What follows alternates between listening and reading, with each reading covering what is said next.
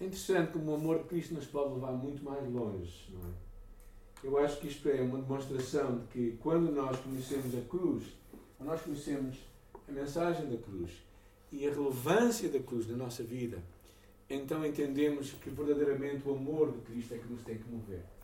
Eu acho que é um pouco isso que o apóstolo Paulo estava a tentar falar àquela igreja em Corinto, 1 aos Coríntios capítulo 2, é a passagem que hoje vamos abraçar, 2 e 3. E eu gostava de ver convosco uh, um pouco da. Eu acho que o grande desafio do apóstolo Paulo era que eles conseguissem ver a igreja como Cristo a via. É? Eu espero que de alguma forma nós, nós também hoje chegamos ao final deste culto e possamos dizer: bem, realmente as coisas ah, são ligeiramente diferentes do que eu esperava. É? Porque às vezes eu ouço muita gente dizer: ah, a igreja não é um lugar de perfeição, não é um lugar onde as pessoas começam a apontar muitos defeitos que as igrejas têm. Não é? E se calhar, talvez tu é estejas a ver mal as coisas. Porque se nós conseguimos ver as coisas como Deus vê, talvez tenhamos uma perspectiva um pouco diferente. Espero que Deus nos ajude nesta tarde a realmente compreender melhor esta mensagem. Bem? Entretanto, eu gostava só de fazer aí um pequeno parágrafo no capítulo 2, versículo 6 até o versículo 10. Está bem? Alguém pode ler para nós, por favor? 2, 6 a 10.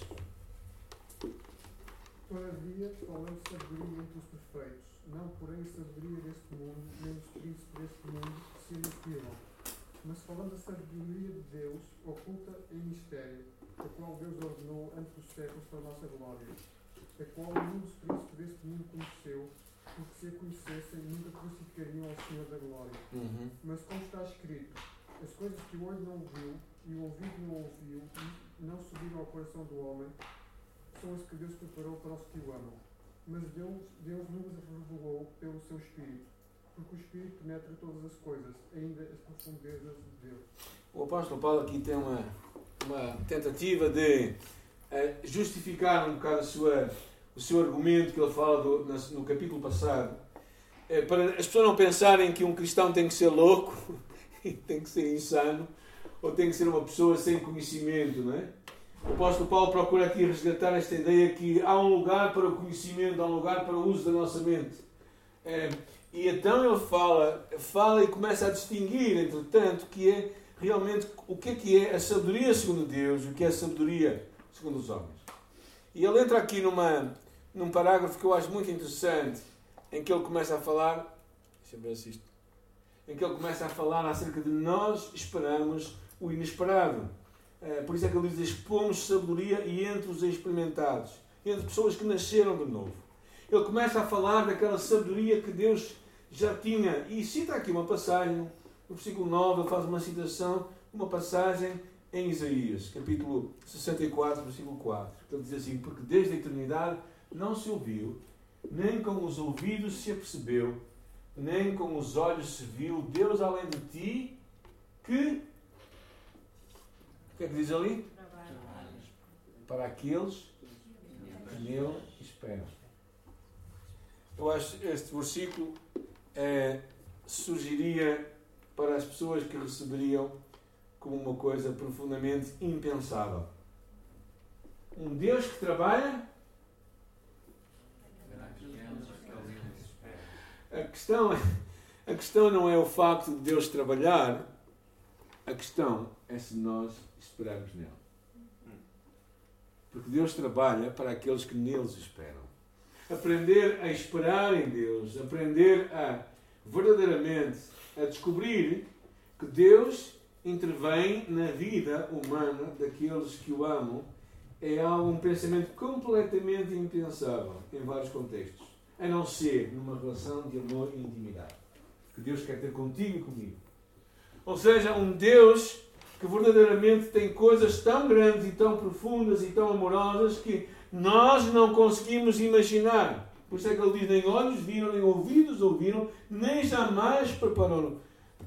Então, no, no coração do homem, o que Deus tem preparado para nós. Ou seja, Deus tem preparado para coisas completamente impensáveis. Efésios fala um bocado disso. E nós não temos tempo de ir lá, mas Efésios fala as coisas que são preparadas pelo Pai trazidas pelo Filho e aplicadas pelo Espírito Santo, que é na vida dos crentes, que é a salvação e as maravilhosas bênçãos de Deus para nós. Espero que de alguma forma tu possas, nesta tarde, esperar de Deus o inesperado. Ou seja, Deus pode fazer na tua vida coisas que são inimagináveis. O capítulo 13, ele entra. Vocês já descobriram que a igreja de Corinto é uma igreja muito natural, certo? Agora nós falamos da igreja primitiva, como dizendo, ah, na igreja primitiva, que era bom. Corinto era uma igreja primitiva. Quais alguns traços da igreja de Corinto? Ajudem-me lá a lembrar. Quais algumas marcas daquela igreja? Algumas coisas que eram não tão boas. Não tão boas? Sim. Eram divisões, é? Havia grupinhos na igreja. Havia o grupo A, B e C. Uns que seguiam o A, outros que seguiam o B, outros que seguiam o C. Havia divisão na igreja. O capítulo 5 fala de uma coisa um bocado pior. É pior, não sei se é pior. Talvez não seja pior, ou talvez é pior, não sei. Capítulo 5 fala da imoralidade que havia naquela igreja. Capítulo 5, versículo 1. Uhum. Havia, havia relações entre um homem com a sua madrasta. E aquilo não era, não era feito às escondidas. Era escancarado. Toda a gente sabia. E não se fazia nada. Por isso, quem quer pertencer a esta igreja? Bem, mas era a igreja. E a igreja de Deus, em Corinto. A igreja primitiva. Certo? Não sei se está a desmontar um bocadinho a vossa cabeça do que é uma igreja. Mas o apóstolo Paulo dirige-se a esta igreja como? Capítulo 3, versículo 1. Não são as minhas palavras. O que é que ele diz? Eu, porém, irmãos, não vos pude falar como espirituais, mas como carnais, como crianças em Cristo. Leite vos dei a beber. Não vos dei alimento sólido, porque ainda não podias suportar, nem ainda podeis agora, porque sois carnais. Por isso o apóstolo Paulo não desculpa aquela igreja. Mas o apóstolo Paulo se trata como. Como que é? Versículo, versículo 1. E eu, porém, irmãos. Paulo dirige-se a eles como irmãos, como membros, iguais a ele, da família de Deus. Surpreende-nos?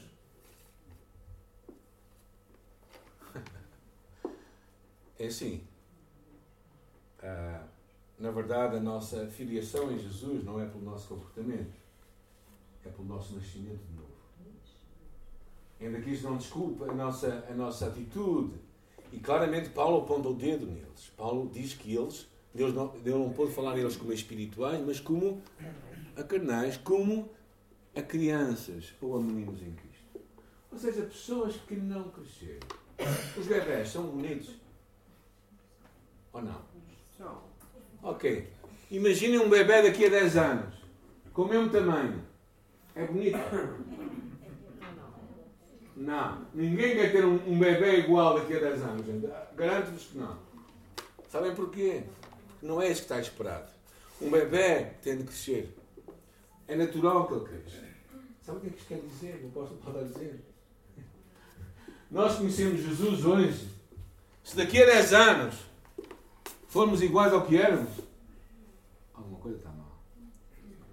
Paulo dá duas razões para isso. Paulo dá duas razões pelas quais havia maturidade. Primeiro era a dieta alimentar. É? O que é que uma criança faz? Come? Bebe leite. O que é que um adulto faz? Come picanha. Ou seja, come coisas sólidas. E, e, às vezes na vida cristã há muita gente que gosta, ah, tal, a igreja é porreira e tal. Aquilo, as pessoas andam aí, o brasileiro diz oba-oba, né? Andam aí na festa e não querem alimentar-se da fé. Querem ter coisas suaves, levezinhas. Quando às vezes ouvem uma palavra na igreja que é um bocado dura, dizem assim: Ah, isto, isto foi uma indireta do pastor para nós, para mim. Eu espero que seja uma direta de Deus para ti. Não é indireta, de, indireta do pastor, é direta de Deus para ti. Porque Deus fala connosco, porque Ele quer que nós cresçamos. Há gente que bebe leite, que, que se alimenta, gosta daqueles eu gosto muito dos devocionais, encorajo-vos a, ter devocionais, mas não pensem que os devocionais vos vão alimentar. Vitamina E, vitamina O, vitamina A, todas essas vitaminas ajudam, mas não nos alimentam. O nosso pão diário. Mas são coisas que nós temos de crescer na palavra, temos que nos alimentar da palavra, temos que comer. E depois, o que é que mostrava a maturidade naquela igreja? Era também a sua conduta. Por isso é que Paulo diz: eram-vos por tratar como pessoas espirituais, mas como carnais, como meninos em Cristo. Claro, é um bocado feio, não é? Tratámos uma pessoa adulta de menino. Mas era isso que eles eram. E o apóstolo Paulo, aqui, ele começa um bocadinho a, a mostrar, quer dizer, afinal, como é a igreja. Como é que nós temos que ver a igreja? E ele usa aqui três imagens interessantes. Ajudem-me. A primeira delas é, é a imagem da lavoura de Deus. E diz aqui, vamos ler esta passagem. Alguém pode ler, ajudar-me? Está aí mesmo escrito aqui. Né? Pois que é Paulo e que é Paulo, senão ministros pelos quais crestes, isso conforme o que o Senhor concedeu a cada um. Eu plantei, Apolo regou, mas Deus deu crescimento, de modo que nem o que planta é alguma coisa, nem o que rega, mas Deus que dá o crescimento. Ora, uma só coisa é o que planta e o que rega, e cada um receberá o seu galardão segundo o seu trabalho. Porque nós somos cooperadores de Deus, vós sois lavoura de Deus e edifício de Deus. É interessante aqui o apóstolo Paulo, eu gostava, antes interessante, de entrar neste em propósito aqui da lavoura, o que Paulo faz, a tese do apóstolo Paulo é muito interessante. É que a conduta imatura dos crentes se deve a uma falta de compreensão que eles têm da igreja. Eles não sabem o que é a igreja. E se tu não vês a igreja como Deus vê, se tu estás à espera de encontrar uma igreja perfeita, não entres lá. Tu vais estragá-la. Se estás a pensar em encontrar um lugar onde tudo corra direitinho, não entres lá. Fica cá fora. O apóstolo Paulo dá três imagens, três, três parábolas, para nos ajudar a compreender o que é a igreja. E a primeira que ela usa é esta ideia da lavoura. Quem é que já trabalhou na lavoura? Oh, manhã, oh, temos mais gente à tarde a trabalhar na lavoura que de, tarde, de manhã. De manhã havia muita mais gente aqui, mas é, eu acho que este pessoal não sabe o que é lavoura. Lavoura é um trabalho muito interessante. Muito interessante. Porquê? Porque tu fazes algo e tens que fazê-lo bem, mas há coisas que tu não consegues controlar. Certo? Não consegues controlar. Não consegues controlar como é que. Até o tempo que está ali. Não consegues controlar às vezes, o que é que tu podes fazer? Podes fazer algumas coisas. O apóstolo Paulo usa aqui coisas interessantes neste, neste, neste texto. Vejam o que é que ele diz. Pois. O que é que ele diz logo ao princípio? Que é, não é quem é. Ele diz que é Apolo e que é Paulo. O que ele está a falar é a função deles. O apóstolo, ele aqui, ele está a limitar esta primeira observação que eu acho muito interessante ele enfatiza a, função e não a pessoa. Paulo responde claramente a, a dizer que eles eram simplesmente servos. Ele diz, se não ministros, servos, ministros não significa primeiros ministros, nem ministros da defesa, nada disso, que recebem honorários bons, não. O que significa ministro significa servo, ok? É isso que quer dizer. Paulo e apóstolo não são mais do que ministros, servos. Servos pelos quais tu crestes. Eles não são os donos, os teus donos, eles não são aqueles que têm poder sobre ti, eles são simplesmente servos para que tu pudesses crer. Ou seja, os líderes não eram objeto da sua, da sua fé, mas eram servos que os conduziam a ela. Não eram o autor da salvação, mas eram pessoas que levavam pessoas à salvação. E depois ele fala uma outra coisa interessante. E isso conforme o que Deus concedeu a cada um. Ou seja, se eles eram servos, não é porque eles eram servos. É porque? Porque Deus permitiu que eles fossem servos. Deus permitiu que eles conhecessem a Deus e pudessem levar outros a Cristo. Ou seja, para mostrar que verdadeiramente eles eram parte de um processo. Num processo de uma colheita, de uma lavoura, existem três partes. Existe a parte do plantar, existe a parte do regar existe a parte de dar crescimento. Certo? E o que é que o apóstolo Paulo está a dizer? É que eu, ele lançou a semente, Apolo regou, mas quem deu o crescimento? Deus. É muito interessante. O apóstolo Paulo usa aqui um argumento muito interessante. É? ah, e ao mesmo tempo, o que ele fala E ele faz aqui, eh, uma, dá uma ênfase na língua grega, que nós não sabemos, não é? Alguém é grego aqui? Nós podemos ver muito gregos, mas o grego é muito interessante porque o grego tem um tempo verbal no qual aquilo poderia ser traduzido assim. Paulo chegou a Corinto, e se foi. Apolo chegou depois, regou a semente e uma vez cumprido o seu trabalho, seguiu o seu caminho. Porque está num tempo verbal chamado auristo. Algo que já aconteceu, mas aconteceu uma vez. Enquanto que aquilo que é falado acerca de Deus, do trabalho de Deus dado ao crescimento, tem a ver num outro tempo verbal, que é o tempo imperfeito, que significa que Deus faz com que aquilo aconteça. Em todo o processo Deus está presente. Agora, pergunto-vos eu, verdadeiramente, quando tu olhas para o plantar, quando tu olhas para o regar, claro que isso tem conhecimento, claro que isso tem esforço, claro que isso tem que ser algo intencional e feito de uma forma correta. E eu espero que tu também vejas o que tu fazes para Deus de uma forma intencional e ativa e de propósito e faças da melhor maneira. Mas a verdade é uma: é que a única coisa que é um mistério é o Deus que faz as coisas crescer. Porque tu não sabes bem aquilo que acontece. tu sabes que aquilo cresce, mas sabes que há um poder por trás daquela semente que faz crescer. O apóstolo Paulo, porquê que ele está a dizer isso? Que a honra na igreja, sendo uma lavoura de Deus, quem é que deve receber a honra? O Pai. É Deus. Deus o Pai. Que faz tudo acontecer. Tu e eu somos parte do processo. Mas o final de tudo, o que faz tudo acontecer, é Deus. Então, Deus, diz aqui, é quem assume as tarefas, quem dá o crescimento e quem finalmente vai premiar os trabalhadores. Portanto, devemos dar só glória a Ele. Por isso, esta primeira imagem, o que nos mostra basicamente é que a lavoura é de Deus. E tu e eu somos participantes desta lavoura. Mas quem está a produzir realmente o fruto é quem? É Deus. Então a glória devia ser para quem? Para Deus. Então aquele argumento, aquela, aquela discussão que havia na igreja, aquela divisão que havia, eu sigo este, eu sigo aquele, não tinha sentido nenhum. Porque por trás daquilo era Deus que estava a fazer as coisas acontecer. A segunda imagem que ele usa é muito interessante. Ele fala acerca de um edifício. Segundo a graça de Deus que me foi dada, lancei eu, como sábio construtor, o fundamento.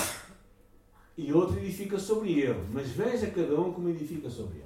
Paulo está a falar, ele sendo um sábio construtor. Mas fala de um fundamento. E depois diz, porque ninguém pode lançar outro fundamento além do que está posto, o qual é Jesus Cristo. E se alguém sobre este fundamento levanta um edifício de ouro, prata, pedras preciosas, madeira, feno, palha, a obra de cada um se irá manifestar. Pois aquele dia demonstrará, porque será revelada no fogo, e o fogo provará qual seja a obra de cada um se permanecer a obra daquele que edificou, esse receberá galardão. E se a obra de alguém se queimar, sofrerá ela prejuízo, mas o tal será salvo, todavia, como que pelo fogo. O que o apóstolo Paulo aqui levanta, claramente, é que no edifício de Deus só Cristo pode ser o fundamento sobre o qual todos edificam. É? Há uma equipa de trabalhadores, e ele até se fala que é um sábio construtor, ele não se vê de uma forma depreciativa, mas ele percebe que o fundamento, o alicerce, tem que ser Cristo. Esta imagem está ali por uma razão, não é, Mel? Está aí nas fundações. Está aqui nas fundações da nossa igreja, não é? Está lá. É, Esta, esta foi uma imagem tirada quando estávamos a construir um lugar, não é? Está lá. Eu achei muito interessante, só um pequeno pormenor, uma parte, eu achei muito interessante que nós pusemos esta Bíblia assim e o homem, o, o que estava aqui a construir, e ele achei muito interessante que ele teve o cuidado de ir buscar uma, um plástico e embrulhar a, a Bíblia. É? Pois foi. Achei muito giro isto. É, E a razão é porque que- queremos que eh, esta igreja seja edificada na palavra de Deus. pois, É no isso. fundamento que é Jesus, não é? É. Por isso é que está ali. Mas, mas o, que, o, o argumento do apóstolo Paulo é este: a igreja é edifício de Deus. E eh, o fundamento dela tem que ser Cristo. Ou seja, o que estava a acontecer em Corinto não tinha nenhum sentido. O alicerce é Cristo. O alicerce da igreja tem de ser Jesus.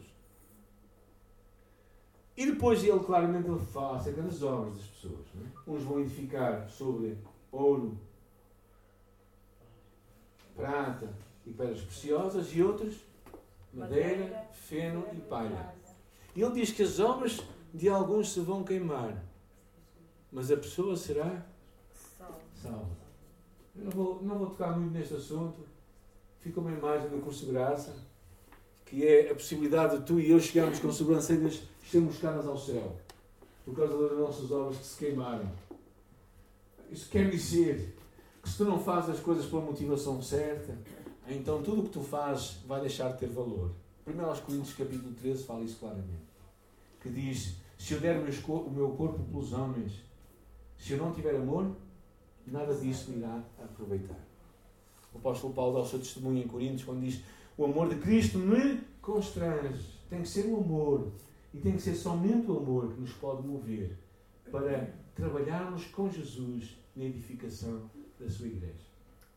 Nós trabalhamos por Jesus para nos mostrar, para, por medo, por culpa, por vergonha e não por amor. A nossa obra vai ser como feno ou palha, vai se queimar. Nós vamos chegar ao céu, não é? À rasquinha. Mas chegamos lá. Mas, mas as nossas obras vão desaparecer. A terceira imagem que o apóstolo Paulo levanta, eu quero que nós pensemos, versículos 16 e 17. Alguém pode ler que está aí? Não sabeis vós que sois o templo de Deus e que o Espírito de Deus habita em vós? Se alguém destruir o templo de Deus, Deus o destruirá, porque o templo de Deus que sois vós é santo. E ela aqui levanta um assunto interessante com uma pergunta. Não sabeis vós que sois templo de Deus e que o Espírito Santo habita em vós? ele começa a falar de saber quem tu és, quem nós somos como igreja, vai nos ajudar a viver uma vida de santidade. Vocês acham se vocês souberem que sou o templo de Deus, vocês vão viver como vivem às vezes? Eu não viveria assim. Às vezes, como quando eu vivo longe de Deus e na minha própria esforço e na minha própria carne, é sinal de que eu estou a viver não como o templo de Deus, mas na minha, na minha própria energia o argumento do apóstolo Paulo é que o Espírito Santo habita aqui, está a falar da igreja. O Espírito Santo habita na igreja. Então, igreja não é não é um lugar. Igrejas são um grupo de pessoas. Aqui é um grupo de pessoas que ele está a falar. Ele está a falar da o santuário de, de Deus é este grupo, uma igreja local, onde nós nos juntamos. E está a falar da igreja de Corinto? A igreja de Corinto era santuário de Deus? Não? Acho que sim. Ele diz aqui. O que é que ele diz? Vocês sois. Isto, isto deve me deixar um bocadinho assim perplexo. Mas não é isso que está a querer dizer. Porquê? Eu acho que o que ele está basicamente a mostrar, eu acho que isto aqui é que nos mostra que o lugar da habitação de Deus já não é o edifício, mas é um povo. A igreja de Corinto precisava de compreender isto. Que eles eram o lugar onde Deus estava E se é assim, ó gente, se vocês convidam alguém para ir à vossa casa e se a casa está cheia, eu tenho agora, fui, herdei um outro cão, não é? O nosso amigo Golias, não é? Que faz as suas trapalhices. Eu já chamo o Filisteu.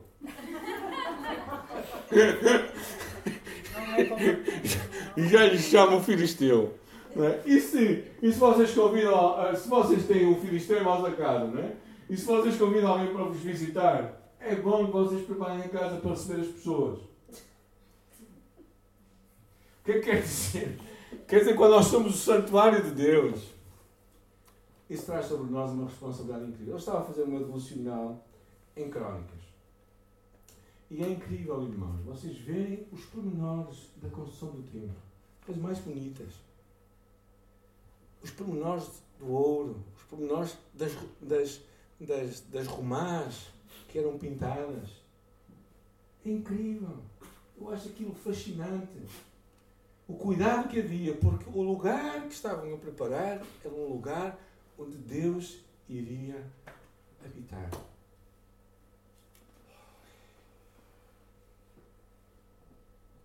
E quando o apóstolo Paulo fala isto, está a falar, nós, igreja, somos este lugar. Nós, igreja local, somos esse lugar. Na verdade, o que é interessante, não é?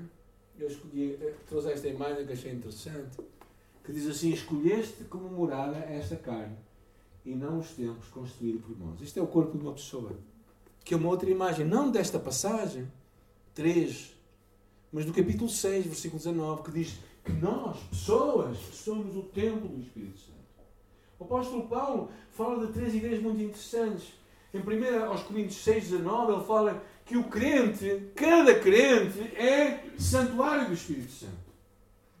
Aqui ele fala que nós, igreja local, somos o santuário do Espírito Santo. E em Efésios 3 fala que a igreja universal é morada de Deus. O que é que está a falar? Está a falar que a presença de Deus se manifesta em ti, como pessoa, quando és crente, se manifesta em nós, como igreja local, se manifesta na igreja universal. E claro, o que é que isto faz? Deveria trazer sobre nós uma santa uh, reverência. O facto de Deus habitar em nós pelo seu Espírito, claro que nos deve pensar em nunca desonrarmos a Deus de forma alguma. E ele aqui no versículo 17 vai muito longe. O que é que ele diz no versículo 17? Se alguém destruir o templo de Deus, Deus o destruirá. Deus o destruirá. O que é que ele está a dizer àqueles irmãos em Corinto? Se vocês querem criar divisão aqui, Deus, Deus vai, vai fazer contas convosco. Sabe o que é que está a dizer? Isto tem implicações muito interessantes, porque quando nós pensamos em nós como igreja, como santuário de Deus, deveria nos fazer pensar seriamente acerca da importância de, de abençoarmos uns aos outros, de não fomentarmos divisão, de não fomentarmos o falar mal da nossa igreja, não deixarmos que ela fique contaminada com o pecado. O apóstolo Paulo estava preocupado, naturalmente, com aquela igreja em Corinto. Ainda que ela fosse assim e ele não aprovasse, mesmo assim não deixava de ser igreja de Deus. E este é um mistério que eu não quero. É uma coisa que nos ultrapassa muito. É importante fazer presente que a igreja é a morada de Deus. Talvez não o pareça. Integrada como está de pessoas imperfeitas, pouco atrativas. Naquela altura, até de pessoas de pouca instrução. Talvez a nossa congregação local seja pequena, ou como a Corinto, às vezes imatura e às vezes com defeitos. Mas apesar de todas as imperfeições, é lugar onde Deus habita pelo seu Espírito. Isto é incrível. Só Deus pode fazer isto. Só Deus pode fazer isto. Quando pensamos nestas três metáforas, como lavoura de Deus, vejam bem, ela deve a sua existência e crescimento a Deus o Pai. Como edifício, ela está a ser construída sobre os fundamentos que é Jesus Cristo. E como santuário, ela é habitada pelo Espírito Santo. Ou seja, a igreja é a única comunidade trinitariana no mundo em que o Deus Pai, Filho e Espírito Santo está a trabalhar. E o, que, o grande argumento do apóstolo Paulo era que a igreja é assim. A igreja é Deus agir, habitar, estar presente. Não tem a ver com os líderes, tem a ver com Deus. E por isso é que facilmente nós chegamos à última parte deste capítulo. Ele termina falando acerca dos líderes. Porque esse era um dos problemas ali, não é? Ele diz assim: Ninguém se engana a si mesmo. Se alguém entre vós tem por sábio neste mundo, faça-se louco.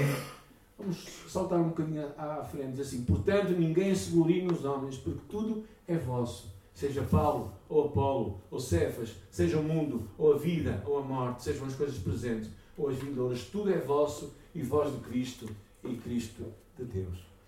O apóstolo culmina o seu argumento no final, afirmando o seguinte: o oposto daquilo que ele estava a afirmar. Ele estava a dizer, eles, eles estavam a dizer que pertenciam a um líder ou pertenciam ao outro. E Paulo estava a dizer assim: bem, nenhum de vocês pertence a um líder nenhum, porque os líderes pertencem à igreja.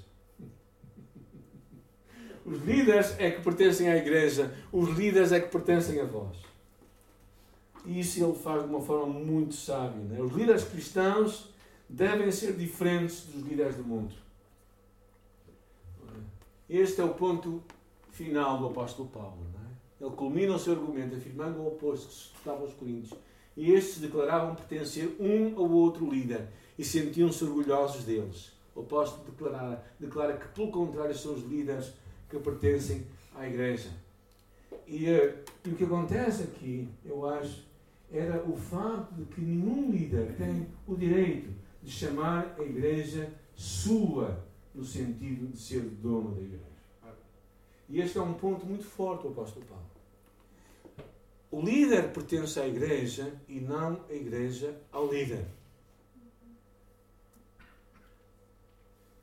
E nos dias em que nós vivemos, isto tem que ser falado de uma forma muito clara. Porquê? Porque eu acho que às vezes corremos momentos em que nós, como líderes, queremos ou achamos que somos donos da igreja. Há pessoas que se querem auto-intitulam pastores vitalícios ou presidentes vitalícios de igrejas. Eu acho que o único que é vitalício foi Jesus, que está vivo para sempre. Uh, acho que há uma falta de compreensão do que é o papel da liderança. O apóstolo Paulo, com estes argumentos, com estas imagens, o que ele quer mostrar é uma coisa: é que a igreja, mesmo a igreja de Corinto, é uma igreja bonita. É uma noiva bonita. Mesmo aquela igreja cheia de aquelas aqueles atos de impurezas, aquelas divisões que havia no meio deles, mesmo aquela igreja era a igreja de Deus. Era o santuário de Deus. Era a lavoura de Deus. Era o edifício de Deus. Deus não se afastou dela. Deus estava presente. E, e às vezes eu tenho a sensação que é isso que Deus fala, fala connosco também, não é? Às vezes a igreja não é aquilo que nós queremos que ela, for, que ela seja, mas é o lugar onde Deus está presente. Por mais impossível que tu possas imaginar. O apóstolo Paulo estava a procurar que os coríntios entendessem isto. E se eles guardarem que a igreja é a lavoura de Deus, é o edifício de Deus, onde Cristo é o fundamento, é o santuário do Espírito Santo, onde o Espírito habita, então não há espaço para imoralidade, não há espaço para divisão, não há espaço para vanglória. Há um espaço onde Deus é tudo em todos. E onde os, os líderes são servos, são ministros de Deus. E não donos de nada. Claro que mesmo assim Paulo não, não, não esvazia o papel da liderança. Ele vai falar isso mais à frente. Mas o que ele está a, a chamar ao destino é o papel da noiva. E é isto. Nós estamos nesta série sobre os sinais de uma igreja viva. Eu espero que fiques encorajado. Fiques encorajado para veres uma igreja primitiva, como estamos a conhecê-la, não é? A igreja de Corinto. E conheces uma igreja onde Deus trabalhou. Porque se vais ler a segunda carta aos Coríntios, vais perceber que Deus trouxe mudanças àquela igreja. E é isso que Deus quer fazer no nosso meio também. Mas isso acontece quando nós deixamos que Cristo seja o tudo. E quando tu e eu conseguimos parar e pensar que Deus é capaz de fazer muito mais. Nem olhos viram, nem ouvidos ouviram.